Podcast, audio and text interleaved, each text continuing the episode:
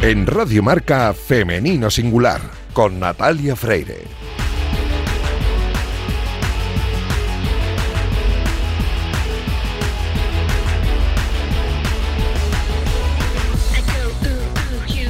Muy buenos días y bienvenidos un sábado más a este espacio de radio en el que nos empeñamos en dar visibilidad y voz a las mujeres que hacen que nuestro deporte sea cada vez más grande. Permitidnos que en la próxima media hora hablemos solo en femenino singular, que es el nombre de este programa que escucháis ahora mismo en la sintonía de Radio Marca.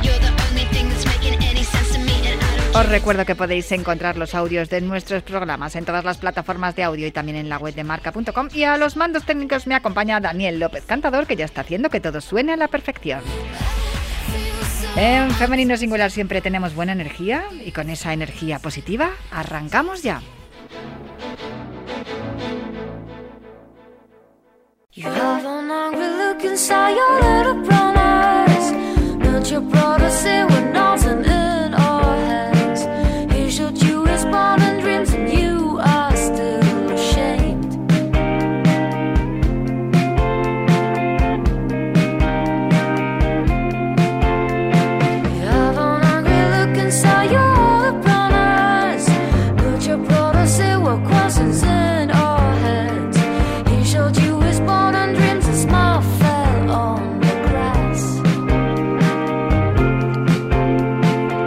Maravillosa voz de Nuria Graham suena cada vez que al otro lado del teléfono está la maravillosa voz de Irina Rodríguez. Muy buenas, Irina, ¿cómo estás?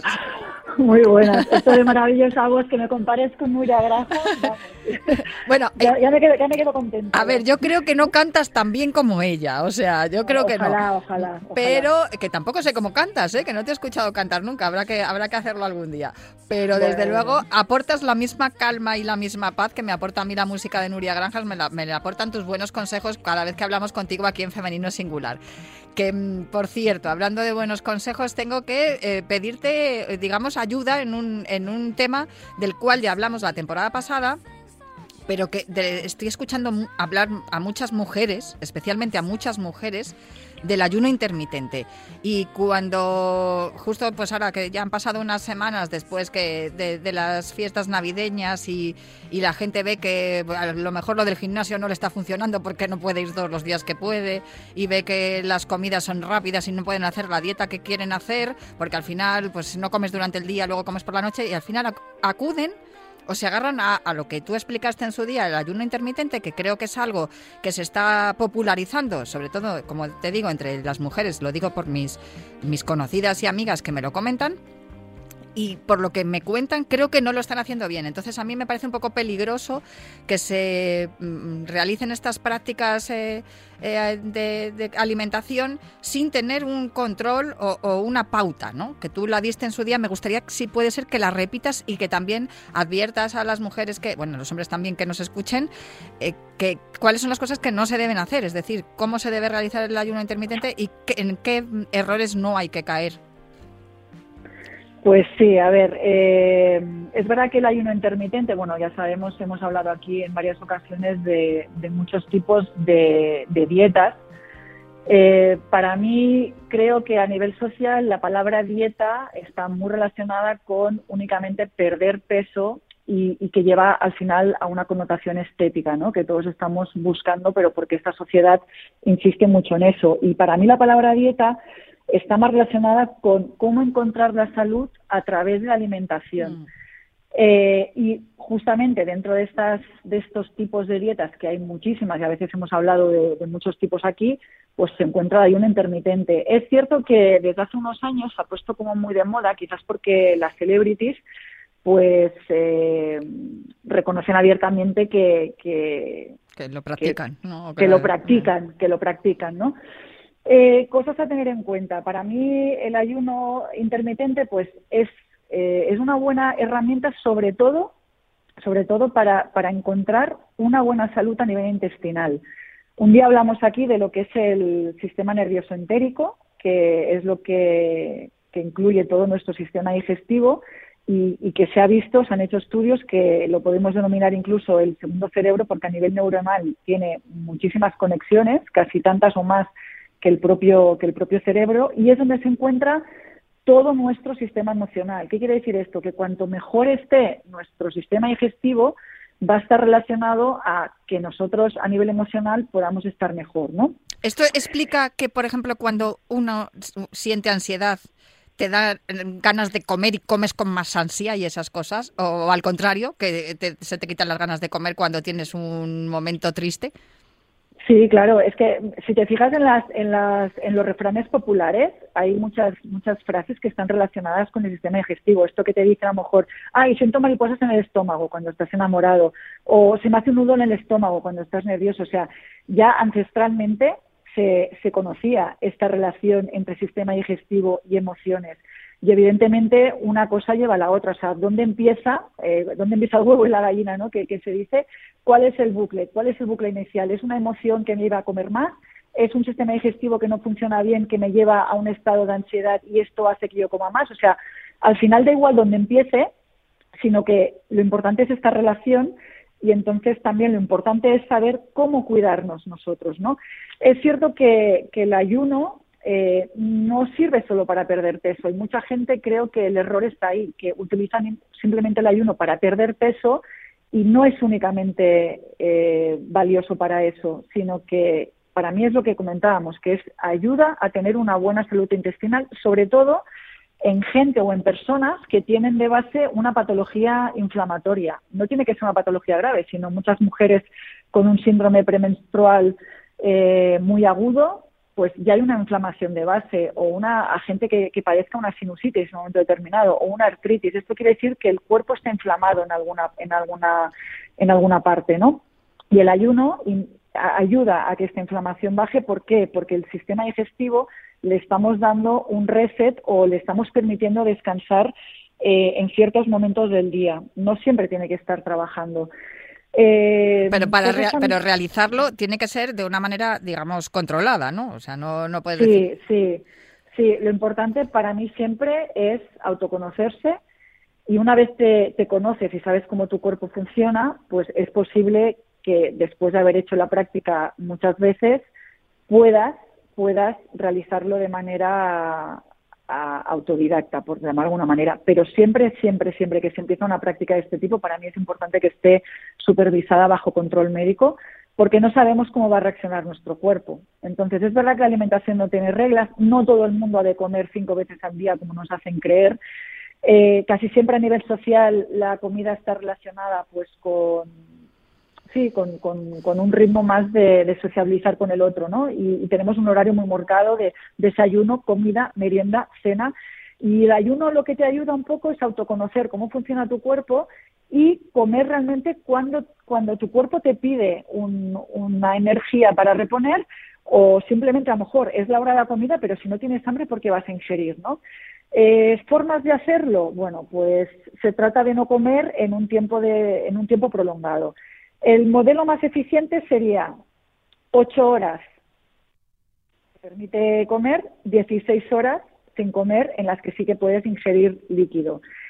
Si llevamos esto, para mí también es como lo más, lo más fácil para hacer es respetar un poco el ritmo circadiano, es decir, poder comer desde que sale el sol hasta que se esconde y cuando ya no hay luz, dejar de comer y simplemente ingerir líquido. Y esto también, si, si contamos que en las horas que no hay luz, la mayoría de horas estamos durmiendo, pues ya son 8, 9, 10 horas que son de ayuno y que te permiten estar descansando y no te permiten estar pensando en comida. Ese para mí sería el modelo más eficaz. Pero no hace falta que sea, sea este. Hay, varios modelos más. Pueden ser eh, 12 horas permites la comida y 12 horas no, también puede ser 20 horas para la gente que se inicia, pues a lo mejor es 20 horas comiendo y, perdón, 20 horas no comiendo y cuatro y cuatro no, que este, perdón, es, es el, más, el más al revés, es el más complicado porque porque solo te permite cuatro horas durante el día. y luego también, yo creo que eso es imposible de hacer. Sí, es imposible, no, imposible no, es depende de la persona, pero no hace falta que nos marquemos un horario tampoco como muy exigente al principio, es ir probando. Yo casi siempre recomiendo empezar, pues lo que, lo que os comentaba, el, ritmo circadiano. Si yo sé que descanso 10 horas, pues empezar con un ayuno a lo mejor de 12, que te, te levantas, te despiertas y sabes que en dos horas no puedes desayunar, pero luego sí. A ver, ese sería, el, digamos, el, más fácil, ¿no? Porque puedes cenar algo a las 8 y luego si no te levantas hasta las 7, eh, te levantas a las 7, a las 8 desayunas, han pasado ahí 12 horas desde la última vez que ingeriste comida y bueno, desde las 8 hasta las 8, desde las 8 de la tarde hasta las 8 de la mañana, pues beber agua, puedes tomarte un té.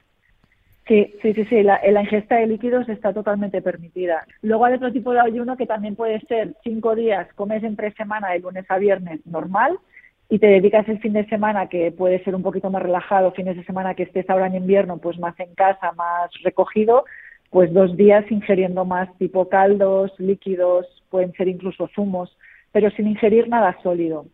Pero ya te digo, todo, todo, todo esto al principio hay que supervisarlo bajo, bajo un médico porque no sabemos cómo va a reaccionar nuestro cuerpo. Hay gente que lo tolera mucho mejor de lo que cree y, sin embargo, hay otras personas pues que necesitan vigilar un poquito más porque, pues bueno, hay, hay bajones glucémicos que, que bueno, que hay que irlos controlando. Beneficios de, del ayuno intermitente, pues eh, como damos este descanso al sistema digestivo durante horas, porque si no parece que está ahí siempre trabajando, ayuda a bajar la, la inflamación de la inflamación del cuerpo, Ayuda a bajar la inflamación del cuerpo y, también a, tener esa sensación ¿no? de limpieza y de, pérdida de pesadez que muchas veces nos, nos da el, estar eso, pues la, sensación de estar inflada, de estar eh, inflamada, te da también una sensación de pesadez. Me quedo con eso, con que eh, si vamos a hacerlo, que no lo hagamos por nuestra cuenta, que busquemos el, asesoramiento de un nutricionista. Además es importante, yo creo, ¿no? que hacernos una analítica, los nutricionistas las hacen muy, muy detalladas para saber en qué condiciones estamos, que, si están todos los niveles correctos, si podemos enfrentar hacer un ayuno intermitente y lo mismo también me quedo con lo que has dicho al principio, que mm, hacer dieta no eh, supone la pérdida de peso únicamente, supone también el adaptar tu vida a una alimentación mucho más saludable, beneficiosa y que además luego se va a trasladar a nuestras emociones y, a nuestra, nuestra forma de vivir que va a ser muchísimo mejor. Pues em, como es em, estupendo el escucharte cada sábado, aquí cuando, cada vez que podemos tenemos la oportunidad de escucharte en femenino singular. Irina, muchísimas gracias por tus consejos y reitero, si vais a hacer ayuno intermitente, primero consultar a los profesionales no lo hagáis así a lo loco, que, puede, puede traer algunos problemas. Y, que muchas veces se popularizan actividades y, prácticas eh, a través de redes sociales y, no, no, siempre se obtienen los resultados que, perseguimos porque no están bien supervisados. Así que desde aquí siempre eh, prudencia, eh, paciencia y sobre todo eso, asesoramiento profesional. Pues muchísimas gracias, Irina. Un abrazo muy fuerte. Nada, gracias a ti. Un abrazo.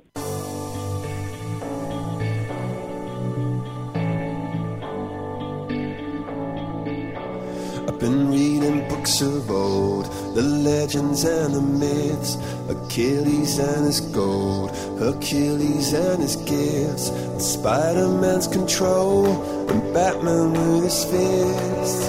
And clearly I don't see myself upon that list. But she said, Where'd you wanna go? How much you wanna risk? I'm not looking for somebody with some superhuman gifts, some superhero. some fairy tale bliss.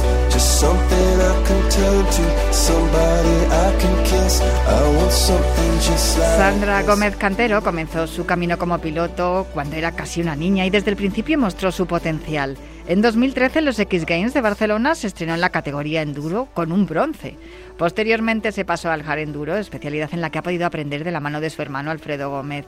Compaginando ambas disciplinas, ha logrado múltiples hazañas. En 2016, por ejemplo, fue campeona del mundo de Super Enduro, sumó varias medallas en los X Games, fue la primera mujer en terminar la Red Bull Romania en la máxima categoría, la categoría oro, la primera mujer en salir desde la primera línea, en la Red Bull Esberg Rodeo y la primera española de Lama Enduro Cross en 2015. Su historia de éxitos continúa como piloto de trial con el subcampeonato del mundo en el 2016 y también en 2018. Pero ella siempre soñó con ir al Dakar y de hecho hizo realidad ese sueño en 2022 con la ayuda de su gran amigo Lorenzo Santolino. Se quedó muy cerca del triunfo porque terminó en la segunda posición en el que era el rally de su debut pero quiso seguir sumando éxitos en 2022 tras demostrar su resistencia en las carreras más duras. Sin embargo, en esta última edición se vio obligada a parar dos meses porque mm, eh, se enfermó con una mononucleosis. La enfermedad trastocó sus planes, pero no le frenó de cara al Dakar de 2023. Cuando lo superó, compitió en el Rally de Marruecos sin preparación física y tampoco sin la fuerza que tenía habitualmente después de la mononucleosis y tuvo solo dos meses para entrenar eh, y poder llegar al Dakar con un claro objetivo, ganar en la categoría femenina. Sin embargo, en este Dakar 2023 el sueño no se ha podido hacer realidad porque ha tenido que abandonar. Y muchas veces hablamos con las deportistas cuando están en lo más alto del podio, pero también nos gusta hablar cuando no cuando sus sueños eh, no se hacen realidad, cuando no consiguen el objetivo por el que han peleado tanto y tan duro durante todo un año, porque eso muchas veces es la vida. Muchas veces eh, peleas, te esfuerzas, tratas de hacerlo lo mejor posible, incluso arriesgas eh, teniendo en cuenta que has pasado una enfermedad y sin embargo cuando llegas a tu objetivo mm, pues no lo puedes conseguir. Y nos gustaría saber cómo se siente Sandra Gómez Cantero ya pasadas unos días, pasados unos días del fin del Dakar y ya de vuelta en España. ¿Cómo se encuentra después de todo lo que ha ocurrido? Muy buenos días, Sandra, ¿cómo estás? Hola, buenas. Pues nada, bien, en casa recuperando y junto con los míos, con la familia, con mi pareja, así que bien, bien. A ver, es difícil gestionar una situación como la que te ocurrió. No sé si, bueno, muchos seguramente que ya conocen qué es lo que pasó, pero me gustaría que, se lo contaras a nuestros oyentes por si desconocen las circunstancias de tu abandono. Bueno, pues el Rally Dakar eh, son 16 días de carrera con uno de descanso, eh, esta vez era la etapa 9. Eh, nosotros salimos de un punto, tenemos un enlace, imagínate que sales desde Madrid y vas hasta mm, Toledo por carretera normal, circulando normal, y en Toledo tienes otra hora de salida donde se te va a cronometrar y vas a tener que ir, pues no sé, a Cuenca o son distancias de un enlace, pues pueden ser 200 kilómetros, incluso 500 kilómetros, y luego la etapa cronometrada, lo que sería ese Toledo-Cuenca o no sé muy bien, pero bueno, eh, pueden ser pues otros 400 kilómetros estábamos haciendo al día y cuando terminas tienes otra vez otro enlace, pues puede ser de vuelta a Madrid o puede ser eh, ir a otro sitio. Hasta el siguiente punto de la siguiente prueba, de la siguiente salida cronometrada. Exactamente. Mm. Entonces, ¿qué pasa? Que mi moto en el primer enlace que simplemente tienes un horario de salida y tienes que llegar al otro punto para coger la otra salida, eh, se me rompe consigo repararlo, la moto pierde aceite y entonces eh, intento buscar para comprar aceite, lo que pasa que, bueno, pues era viernes, que en Arabia es día de fiesta, y las, las 6 de la mañana, cuando yo veo que la moto está rota. Entonces, eh, bueno, al final lo encuentro, pero tardo mucho tiempo. Y cuando voy a tomar la siguiente salida, pues se me ha pasado el horario y establecen que media hora después de la última moto ya no puede salir una moto y bueno, pues ahí me quedo con mal sabor de boca y bueno, pero al final, como decías, ¿no? Eh, así son las carreras y también así es la vida. Son situaciones que ojalá hubiese sido todo muy bonito, ¿no? Después de la mononucleosis, entrenar y todo, hubiese sido una historia de esas bonitas de contar y bueno, pues eh, se va a tener que quedar en una historia de las que aprender. Desde luego, porque después de todos los esfuerzos que tuviste que hacer para llegar en forma y a tiempo al Rally Dakar, casi casi que, aunque tú ibas con la intención de ganar, evidentemente, pero casi casi era como que, bueno, ya estoy aquí, ya vamos a, a disfrutarlo, ¿no? Independientemente luego del resultado final, aunque tu objetivo fuera quedar la primera mujer en motos. Pero claro, el llegar tarde al control de salida y que te impidan y te impidan salir que claro yo te estoy escuchando ya cuando hablamos el otro día también cuando lo escuchaba decía no me lo puedo creer es que no hay no hay un apoyo logístico que te pueda echar una mano. O sea no no va nadie que tenga una lata de aceite que te hubiese podido dar y que hubiese evitado el que tú anduvieras de un lado para otro buscando aceite para rellenarlo en tu moto. Bueno, muchas veces las motos eh, nos asisten o encontramos ese apoyo en, en coches o en camiones, pero claro, eh, cuando los camiones llegaban, mi hora ya se me había pasado. O sea, yo de hecho llegué y podía haber salido justo delante del primer coche, pero, pero bueno, esa media hora ya se había pasado. Entonces, eh, dentro de una etapa, que es lo que todo el mundo ve, es lo que se cronometra, pues ahí sí que te puedes esperar horas y horas, te puede llegar el camión y te puede dar aceite o, asistencia. te puedan dar, sí. Pero, bueno, pues... Pero tienes que tomar la salida, tienes que llegar a tiempo a tomar la salida. En mi caso, mala suerte. O sea, si hubiese tomado la salida y yo después consigo resolverlo, pues sí que hubiese podido. Por eso dices que te ha tocado aprender. Quizá en la próxima edición, pues eh, hubieses eh, actuado, o si te ocurriera algo similar, actuarías de otra forma, ¿no? Después de lo que ha pasado en esta. Bueno, el caso es que a mí aún me quedaban no me acuerdo si unos 100, ciento y algo kilómetros para llegar a la salida. Entonces, me parece que me quedaban 160 más o menos, 140. Entonces, mm, si hubiese seguido, también me hubiese quedado sin aceite y hubiese roto la moto del todo. Pues no sabes, ¿no? En ese momento son hipótesis. Mm. actué de la mejor manera que yo pensaba y, y ya está, ¿no? Bueno, y yo creo que lo hiciste bien, porque al final tienes que agotar todas las posibilidades, intentarlo por todos los medios, hasta que ya no te quede otra opción que, marcharte a casa, que fue lo que hiciste tú, pero claro, no deja de darte rabia que sea por una, una cuestión mecánica y no, no por una descalificación o, porque alguien te ha ganado. Mm. Siendo un piloto eh, duele más, pero igual te vas a casa más a gusto si te has roto algo. Ya. que una situación así, pero bueno. Luego eh, podría haber continuado fuera de carrera haciendo el recorrido del Dakar y sin puntuar ni nada porque bueno pues al final la moto estaba reparada y, yo tampoco me había caído pero decidí volverme a casa porque bueno pues eh, el Dakar todo el mundo sabe que no es una carrera tampoco no es un paseo jugando el pellejo cada minuto entonces bueno pues también contemplando y siendo honesta conmigo misma, el, estado físico que tenía, pues eh, si hubiese tenido oportunidades de seguir, evidentemente hubiese seguido, hubiese apretado los dientes y hubiese tirado a ganar, que es lo que estaba haciendo, pero ya fuera de carrera, pues pensé que, que no me merecía la pena, ¿no? ¿En algún momento has dicho no vuelvo nunca más al Dakar después de esto? No, no, no dices eso. Cuando estás, cuando está diluviando y llevas seis horas y pasas mucho frío, pues sí que dices, ¿qué hago aquí? Pero luego se te pasa, no sé, es esa fiebre que tenemos. o sea, que te veremos en el Dakar 2024.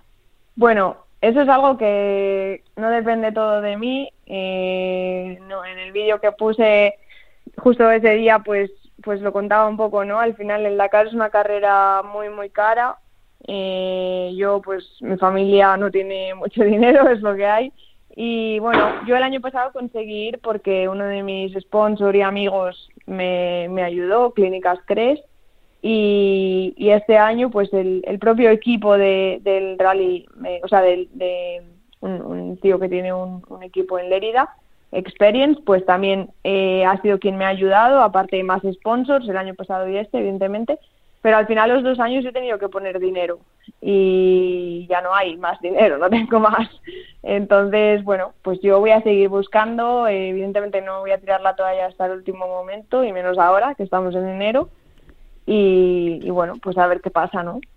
Pero es que esto que cuentas, a ver, no es la primera vez que lo escucho, porque también tu deporte es un deporte muy caro, evidentemente, pero es que teniendo en cuenta tus resultados, eh, no, no entiendo cómo no se encuentra financiación para, para mm, deportistas mujeres en este caso, que además parece que llaman más la atención porque sois menos para que para que podáis eh, demostrar vuestras capacidades, ¿no? Lo, de lo que sois capaces de hacer si tenéis apoyo apoyo económico y logístico.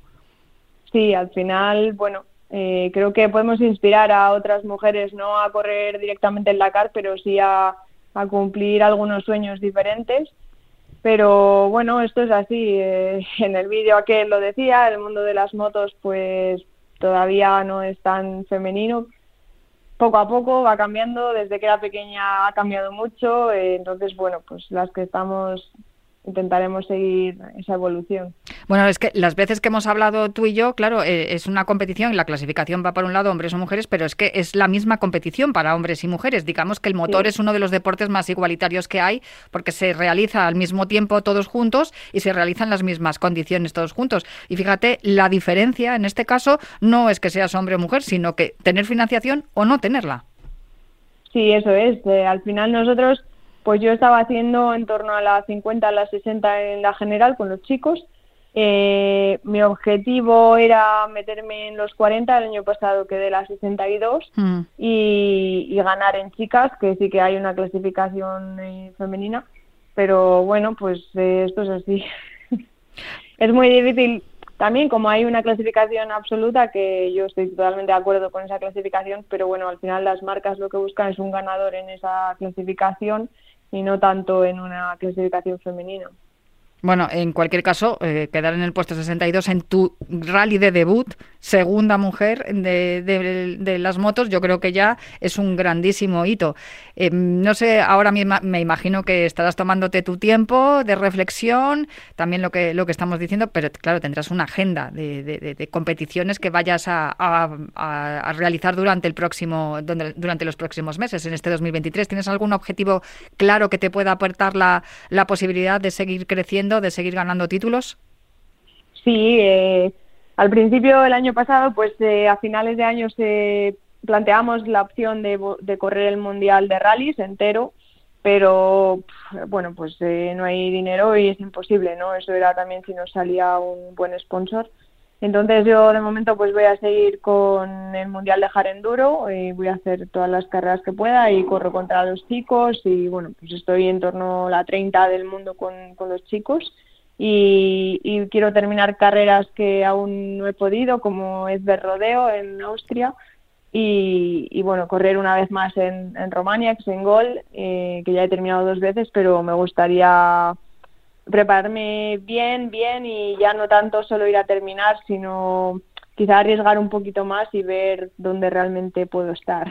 Sandra, si hubieses nacido o vivieras en Estados Unidos lo tendrías más fácil, ¿no? Porque allí el mundo del motor y, más el, de, el del enduro, desde luego, tiene mucho más recorrido. Y, bueno, eh, la prueba está en tus participaciones en los X Games. Sí, yo he estado, he ganado ahí un título. Eh, siendo española y ir para allá no es tan fácil como ser de allí, pero sí que lo tendría un poco más fácil. También hubiese tenido más fácil poder haber terminado la carrera. Yo empecé fisioterapia y, no pude terminar porque era imposible compaginarlo. Y creo que, que la sociedad allí está un poco más habituada. Nosotros todavía somos un poco bichos raros en muchos aspectos. Mira, ahora que, que se quedan embarazadas futbolistas o así parece algo escandaloso a veces. Hmm. Y, y allí sí que nos sacan un poco más en, ese aspecto.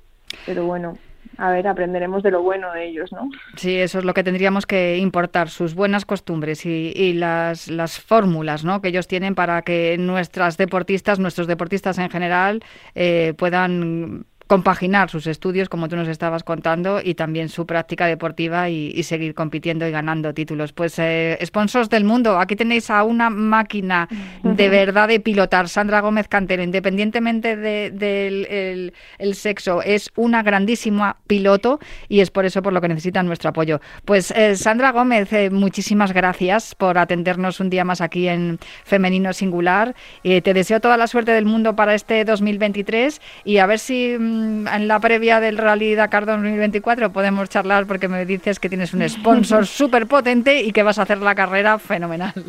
Pues sí, ojalá que sí, porque además la verdad es que en algo que ha evolucionado el deporte es que ya no es simplemente que las empresas nos dan dinero, sino que nos involucramos mucho con ellas e incluso impartimos charlas, ¿no? Al final eres un trabajador más de la empresa y, a mí también eso es algo que me gusta, ¿no? Es una parte que me, me gusta bastante, te implicas en diferentes empresas que tienen que ver contigo y bueno, pues es una manera también de encontrar cosas pues y poder ir a, las carreras luego. Eso es, que lo que nos gusta es verte pilotar. También nos encanta escucharte, pero nos gusta mucho verte pilotar. Sandra Gómez Cantero, eh, un abrazo muy fuerte, que vaya muy bien este año. Mil gracias, un abrazo. Yo me tengo que marchar ya, pero os dejo con una apasionante jornada de deporte y prometo volver el próximo sábado para seguir hablando aquí en Femenino Singular.